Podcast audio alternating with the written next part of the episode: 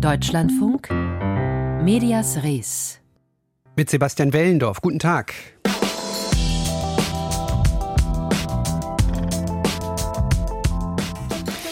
Wie oft haben Sie in den letzten Monaten über den Staatsstreich in Burkina Faso gelesen oder über den Bürgerkrieg in der Region Tigray in Äthiopien? Nein, die katastrophale Dürre in Angola. Die Liste ist lang der Themen, die uns beschäftigen sollten, aber über die wir nichts erfahren, weil Medien kaum darüber berichten. Der globale Norden berichtet so gut wie nie über den sogenannten globalen Süden, obwohl dort wesentlich mehr Menschen leben. All das ist das Ergebnis einer Studie, für die sich Forscher unter anderem die Medien, medialen Rückblicke auf das Jahr 2022 vorgenommen haben. Sprechen wir gleich drüber in dieser Sendung. Zu Beginn aber ein Blick auf die Zukunft, und zwar die Zukunft des RBB. die ja eigentlich nur besser werden kann, besser zumindest als die Vergangenheit, beziehungsweise besser als das Jahr 2022. Wir erinnern uns, Causa Schlesinger, Debatten über Kontrollgremien und Boni-Zahlungen. Dann kam die Meldung über Fehlbeträge, Misswirtschaft und Personalverschlankung. Äh, richten sollte und soll es nun die Interimsintendantin Katrin Fernau. Ihre Aufgabe besteht unter anderem darin, 49 Millionen Euro einzusparen, und zwar bis Ende nächsten Jahres. Heute hat sie verkündet, was genau sie vorhat in Sachen Reform bzw. Sparen. Sebastian Engelbrecht hat das Ganze verfolgt. Herr Engelbrecht, was genau plant Katrin Fernau? Ja, diese Zahl muss man schon noch einmal nennen. Intendantin Fernau will 49 Millionen Euro einsparen, um das Missmanagement der bisherigen Geschäftsleitung aufzufangen und das innerhalb von zwei Jahren. Das ist sehr viel Geld denn es seien eben mehr Erträge aus dem Rundfunkbeitrag nicht bis zum Ende der laufenden Beitragsperiode, also bis Ende 2024, zurückgelegt worden. Vielmehr seien diese Gelder einfach in den laufenden Haushalt äh, geflossen und deshalb muss man das Geld jetzt irgendwo herholen. Man braucht es jetzt ähm, und man kann es sozusagen nur beschaffen, indem man es einspart. Der äh, RBB muss sich deshalb verkleinern ähm, und das soll auch personell geschehen. Bis zum 1. Januar Januar 2025 wird der RBB 100 Stellen abbauen und für das Programm bedeutet das natürlich auch einiges. Im Fernsehen will sich der Sender auf das Programm zwischen 18 und 22 Uhr konzentrieren. Es soll ein neues Programmschema geben. Die digitalen Angebote sollen profitieren von Umschichtungen, aber auch sie sollen in der Zahl verringert werden. Die Federführung für das ARD-Studio Warschau soll der RBB abgeben, dauerhaft abgeben an den WDR. Ja, und auch in der Struktur des Hauses wird sich etwas ändern. Künftig soll es, künftig soll es nicht mehr vier Direktionen geben, sondern nur noch zwei. Welche ist noch nicht klar. Auf jeden Fall keine juristische Direktion mehr. Das läuft darauf hinaus, dass es dort dann künftig nur noch eine Programmdirektion und eine Verwaltungsdirektion geben wird. Insgesamt Verschlankung also an allen Fronten. Äh, sprechen wir über die Reaktionen. Was sagt der Personalrat?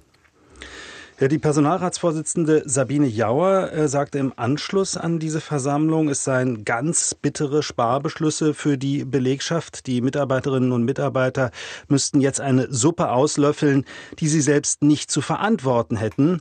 Die Misswirtschaft der Geschäftsleitung sei die Ursache dafür. Aber vernünftig reagierte Jauer dann. Sie sagte, es sei notwendig, diesen Kassensturz zu machen, damit der RBB handlungsfähig bleibe, so Jauer. Und die Intendantin Katrin Fernau verdiene bei diesen Plänen das Vertrauen des Personals, so Jauer, aber das Vertrauen, was wir brauchen und was heute auch von der Intendantin Frau Fernau gefordert wurde, ist so schwer herzustellen, weil die Belegschaft in den vergangenen Monaten vor unserer Krise mit zum Teil gegenteiligen Dingen konfrontiert war. Vertrauen Sie uns nach der Schlesinger Affäre gäbe es eben ein großes Misstrauen generell in die Führung des Hauses. Zu der geplanten Einsparung von 100 Stellen in den kommenden zwei Jahren erklärte die Personalratsvorsitzende, 100 Mitarbeiter, das ist eine wirklich große Anzahl. Ich kann mir das im Moment überhaupt nicht vorstellen, wo diese Stellen eingespart werden. Das werden Ruhestände sein. Es wird keine betriebsbedingten Kündigungen geben, sondern es ist versprochen, sozial verträglich abzubauen. Das ist eine Riesenherausforderung, zumal in vielen Bereichen wir im Personalrat mitbekommen, wie schon heute einer, eine für zwei und mehrere arbeitet. Und was die Einsparungen im Programm betrifft, äh, so sei dies ja noch sehr unkonkret. Man wisse jetzt noch nicht, welche Sendungen am Ende betroffen sein würden, so Sabine Jauer, die Personalratsvorsitzende des RBB. Ganz kurz noch, Herr Engelbrecht. Äh, Sie haben die 100 eingesparten bzw. einzusparenden Stellen äh, angesprochen. Das sind ja die festen. Wie ähm, geht es den Freien? Die sind ja auch nicht so besonders gut zufrieden gewesen in den letzten Monaten. Die sagen auch, das sei ja noch sehr vage, diese Planungen, und deshalb sei das Empörungspotenzial noch nicht so groß.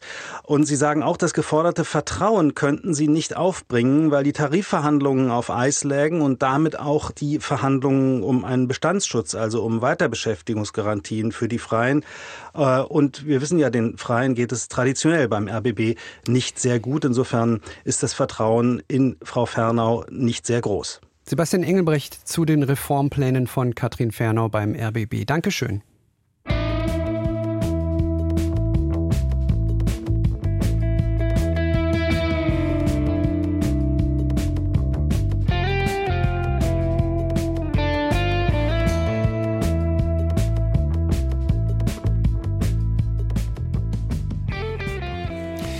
Gestern hat die ZDF-Sendung Frontal einen Beitrag über die Verschleppung ukrainischer Kinder durch russische Soldaten gesendet. Der Beitrag war eine Auskopplung aus dem Reportageformat ZDF Zoom, in dem der Autor Arndt Ginzel eben diesen Verschleppungen nachgegangen ist. Und kurz nach der Sendung war dann der Twitter-Account des Magazins Frontal gesperrt. Offizielle Begründung seitens Twitter, im Account sei ein falsches Geburtsjahr hinterlegt worden. Ich habe vor der Sendung mit dem Medienjournalisten Dennis Horn gesprochen und ihn zunächst gefragt, warum so ein Datum überhaupt zu einer Sperrung führen kann. Naja, die naheliegendste Erklärung ist aus meiner Sicht, dass hier der Twitter-eigene Jugendschutz greift. Also das ZDF sagt, Twitter habe diese Sperre begründet mit dem Geburtsdatum, das für den Account hinterlegt war. Also die Plattform hat ihn offenbar als minderjährig eingestuft und einen Ausweis verlangt.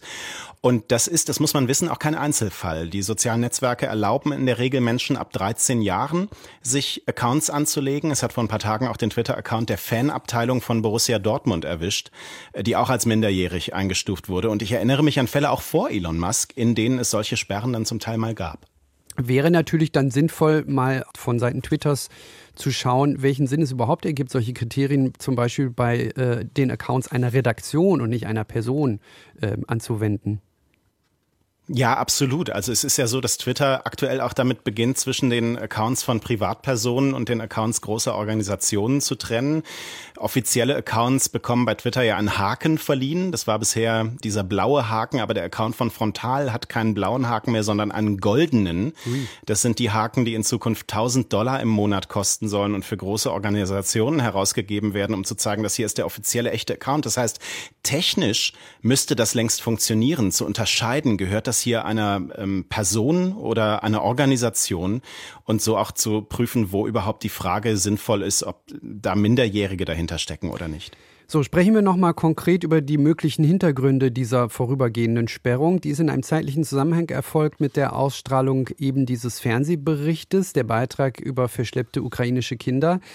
Äh, und natürlich ist eine direkte Einflussnahme auf Twitter durch Russland eher unwahrscheinlich. Aber, Herr Horn, sehen Sie einen indirekten Zusammenhang zwischen Berichterstattung und Sperrung? Naja, es gab heute eine plausible Erklärung, die die Runde gemacht hat, nämlich, dass es ein erhöhtes Meldeaufkommen gegeben haben könnte. Also Nutzerinnen und Nutzer den Account von Frontal oder dessen Tweets bei Twitter massenhaft gemeldet haben, vielleicht aus politischen Gründen. Und das ist auch ein Gedanke, der nahe liegt, weil Twitter ja zuletzt viele Menschen entlassen hat, auch in der Content-Moderation. Und Elon Musk eher auf Software setzt, auf künstliche Intelligenz. Aber ob es tatsächlich so ist und so gelaufen ist, mir fehlen da ähm, die vergleichbaren Fälle im Moment, äh, wo es noch so läuft und andere Accounts genau deshalb gesperrt werden, um diese Sperre jetzt konkret darauf zurückzuführen. Was zumindest skeptisch macht, ist, dass der Autor Arndt Ginzel, der Autor des Beitrages, auch dessen Profil ist eingeschränkt worden, nicht gesperrt, aber eingeschränkt worden und dessen Geburtstag war richtig eingegeben. Ja, da fehlt bislang auch noch eine Rückmeldung von Twitter, woran es hier gelegen haben soll. Und tatsächlich hat Twitter ja auch zuletzt mal Konten von Journalistinnen und Journalisten gesperrt immer wieder, die beteuert haben, nicht gegen die Richtlinien der Plattform verstoßen zu haben. Das ist nie ganz auszuschließen am Ende, dass es hier auch solche Gründe gegeben haben kann. Ich sehe hier in dem Fall nur keine Anhaltspunkte, die irgendeine Verbindung, auf eine Verbindung hinweisen zur Arbeit von Arndt Ginzel. Aber ja, ganz auszuschließen sind auch solche Gründe nicht. Gut, wir wollen nicht spekulieren, aber äh, Sie haben eben angesprochen, die äh, kritische Zahl an Meldungen, äh, die möglicherweise zu einer Sperrung führen. Müssen da Journalisten und Journalistinnen dann immer in Zukunft mehr damit rechnen, dass ihre Konten kurzzeitig gesperrt gesperrt oder nicht verfügbar sein könnten? Ich würde zumindest sagen, dass die Gefahr steigt. Elon Musk fährt ja gerade einen heftigen Sparkurs. Es besteht offenbar auch immer noch die Gefahr, dass das Unternehmen die Übernahme und den Kurswechsel finanziell nicht packen wird. Und er spart eben vor allem auch an Menschen, die hier die Entscheidungen treffen und überlässt das ein wenig naiv der Software, die mittlerweile aber auch von, äh, von viel weniger Menschen entwickelt und betreut wird. Das heißt, solche Fälle, in denen Twitter automatisiert Fehlentscheidungen trifft, ich würde schon davon ausgehen, dass wir damit vermehrt rechnen müssen. Das Twitter-Profil der ZDF-Sendung Frontal wurde kurzzeitig gesperrt, nicht in Folge, aber zumindest nach einem kritischen Bericht über die Entführung ukrainischer Kinder durch russische Soldaten. Mit Dennis Horn habe ich drüber gesprochen, hier in Medias Res.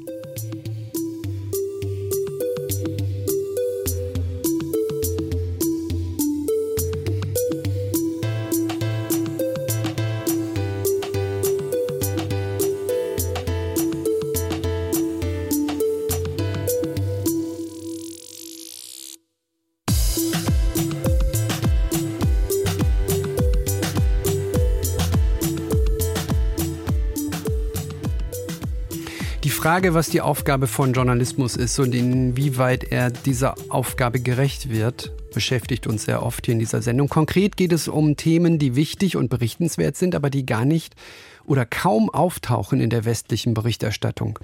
Das zeigt die aktuelle Jahresrückblicksauswertung, die der Germanist Ladislaus Ludescher von der Uni Heidelberg vorgenommen hat. Demnach haben im letzten Jahr hierzulande natürlich die Themen Krieg in der Ukraine, die Themen Klimawandel und Corona die Nachrichten dominiert, aber andere haben es so gut wie nie in die Medien geschafft. Die Dürre in Angola zum Beispiel oder landesweite Notstand in Peru.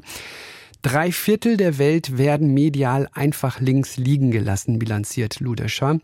Ich habe vor der Sendung mit ihm gesprochen und ihn zunächst gefragt, wie er bei seiner Jahresrückblicksanalyse genau vorgegangen ist.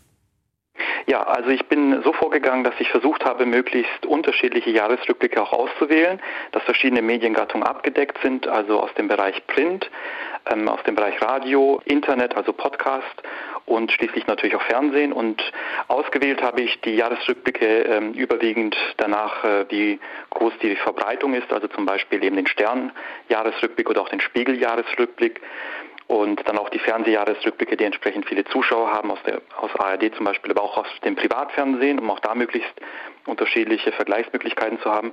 Und rausgekommen ist, dass im Durchschnitt ungefähr 88 Prozent der Beiträge auf den globalen Norden entfielen. Also Staaten wie Deutschland zum Beispiel, natürlich vor allem Ukraine und Russland waren ganz federführend, die EU-Staaten und USA. Und nur etwa 11,2 Prozent entfielen auf die Staaten des globalen Südens. Und diese Zahlen waren sehr, sehr stabil über alle ähm, untersuchten Jahresrückblicke hinweg. Das hat mich doch auch überrascht, dass das so stabil ist. Nun könnte man jetzt sagen, ist jetzt nicht verwunderlich, das Thema zum Beispiel Beispiel Ukraine oder Corona zu Recht die Berichterstattung dominiert hat. Denn es betrifft ja auch viele Menschen und deswegen ist ja auch klar, dass Medien in Deutschland mehr über Themen berichten, die die Menschen hier betreffen, als über Themen, die sie nicht betreffen, auch wenn es äh, Katastrophen sind.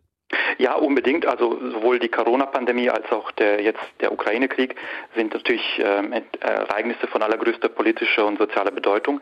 Und es ist auch natürlich, wie Sie schon sagten, menschlich und naheliegend, erstmal über das zu berichten, was direkt vor der eigenen Haustür passiert.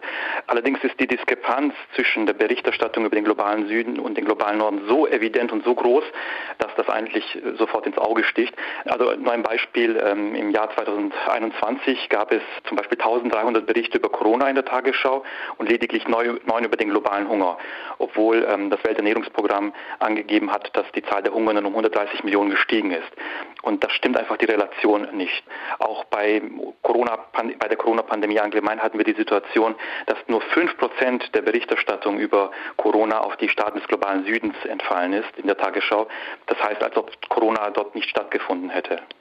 Während, das schreiben Sie, während ca. 85 Prozent der Weltbevölkerung in den Ländern des globalen Südens leben, entfallen im Durchschnitt nur 11 bzw. 15 Prozent des Berichtsumfanges auf diese Länder. Das bedeutet, Sie nehmen da eine Staffelung nach Bevölkerung vor, oder? Also natürlich kann man ähm, Nachrichten nicht nur allein nach der Bevölkerung machen, das sollte man auch nicht. Äh, also man kann ja nicht eins zu eins das verrechnen.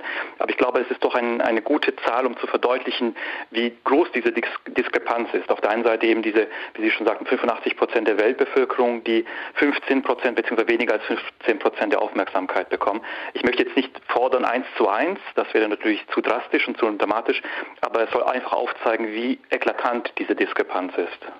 Und das hat Ihre Analyse auch gezeigt, dass der globale Süden in der Regel in den Medien nicht nur kaum thematisiert wird, sondern auch, dass wenn Beiträge erscheinen, diese fast äh, ausschließlich über negative Ereignisse berichten, richtig? Ja, ganz richtig. Und das ist natürlich gefährlich, denn damit werden monoperspektivische Erzählungen befördert.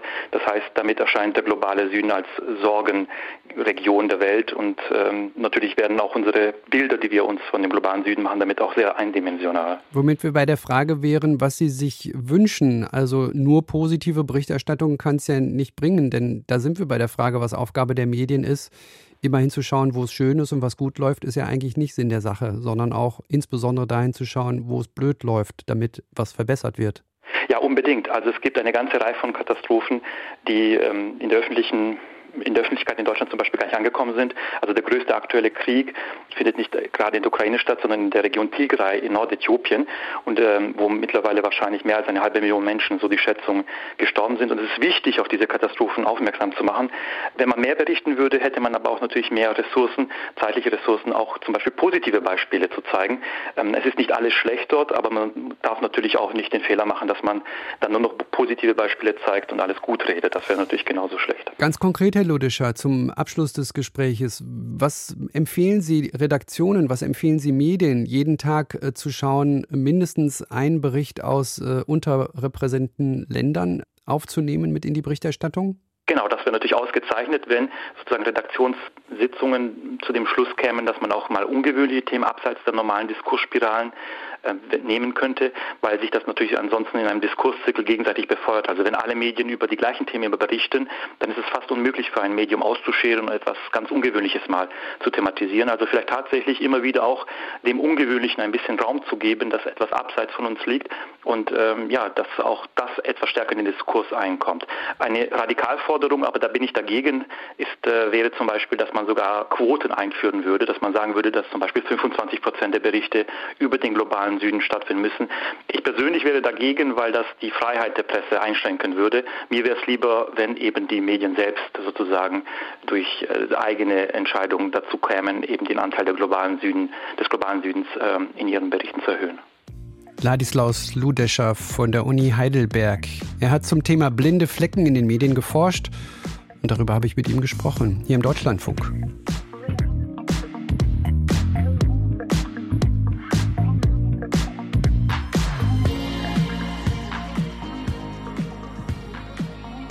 Wer ist Ines Geipel? Diese Frage stellen Sie sich möglicherweise nicht, weil Sie sie als Schriftstellerin, als Publizistin und ehemalige Leichtathletin kennen. Ich stelle die Frage deshalb, weil manchmal Informationen über Menschen gern gestreut und medial multipliziert werden, andere dann aber nicht. Unser Kolumnist hat das mal bei Ines Skalpel genauer beforscht. Medias Res. Matthias Dell.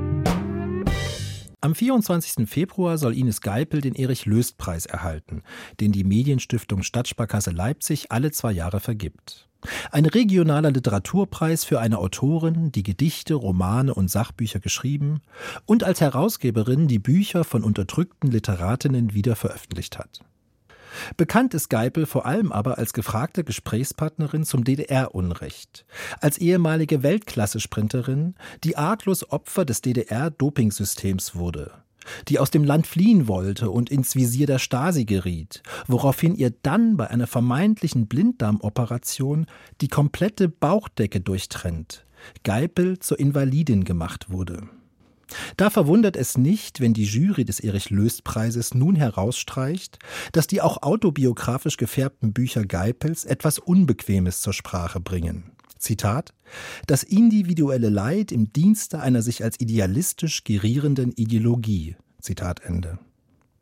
Nun gibt es am individuellen Leid von Ines Geipel zu DDR-Zeiten seit einiger Zeit Zweifel. Zuletzt hat der MDR Ende Januar eine Sendung darüber gemacht. Demnach war Geipel bis 1989 SED-Mitglied und wusste, dass sie dobte. Sie war nie Weltklasse und wurde folglich nie für eine EM, WM oder Olympische Spiele nominiert. Einmal stellte sie mit den drei Frauen aus ihrem Verein, die wirklich internationales Format hatten, einen Clubweltrekord auf. Der ist aber auch deshalb bedeutungslos, weil man sich dafür unkontrolliert mit Doping vollpumpen konnte. Und was die vermeintliche Blinddarmoperation betrifft, schon zwei Monate später nahm die angebliche Invalidin wieder an einem Wettkampf teil. In der MDR-Recherche heißt es: Den kompletten Bauch aufschneiden. Ich meine, wer glaubt denn so einen Unsinn? Markus Lanz zum Beispiel und andere Talkshows.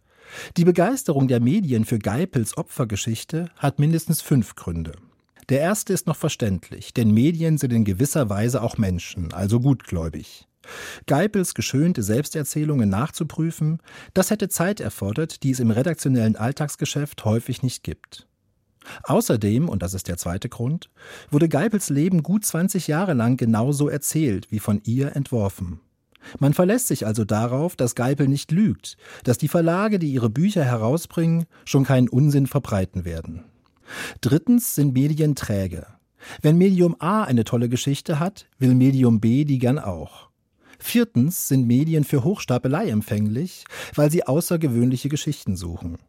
Und eine Leistungssportlerin, die eifrig dobt, aber trotzdem immer nur siebte oder achte wird, das ist in diesem Sinne keine Geschichte. Wohingegen sich die Mehr von der Weltklasse-Sprinterin irgendwann verselbstständigen kann, bei der Geipel nur dann widerspricht, wenn es komplett absurd wird, wie die MDR-Doku vorführt. Sie waren Ines die schnellste Frau der Welt. Nein, nein, nein, das war ich nicht. in der Staffel. Damals schon. Sie sind doch Weltrekord gelaufen. Ja, aber ich meine, in der DDR sind ja alle Weltrekord gelaufen. Seien Sie nicht so bescheiden. Der fünfte Grund für Geipels medialen Erfolg hat schließlich damit zu tun, dass die großen Medien westdeutsch dominiert sind. Dort kennen sich viele Menschen mit der DDR nicht aus und interessieren sich nur dafür, was sie als Klischees über das Leben in der DDR dauernd verbreiten. Das hat Geipel mit ihrer geschönten Biografie sichtbar gemacht, wie einst der Hauptmann von Köpenick die preußische Obrigkeitsgläubigkeit. Das Problem ist nur, wie soll Geipels Köpenikiade als Lüge erkannt werden von Leuten aus dem Westen, wenn die so gern daran glauben? Zur Jury des Erich-Löst-Preises, der Geipel für preiswürdig befand, gehören neben dem kürzlich verstorbenen DDR-Bürgerrechtler Werner Schulz vier Menschen, die im Westen geboren und aufgewachsen sind.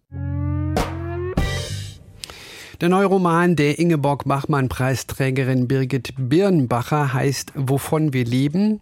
Es geht darin um verschiedene Formen von Arbeit bzw. Arbeitslosigkeit und besprochen wird er gleich bei den Kolleginnen und Kollegen im Büchermarkt, gleich im Anschluss an Medias Res.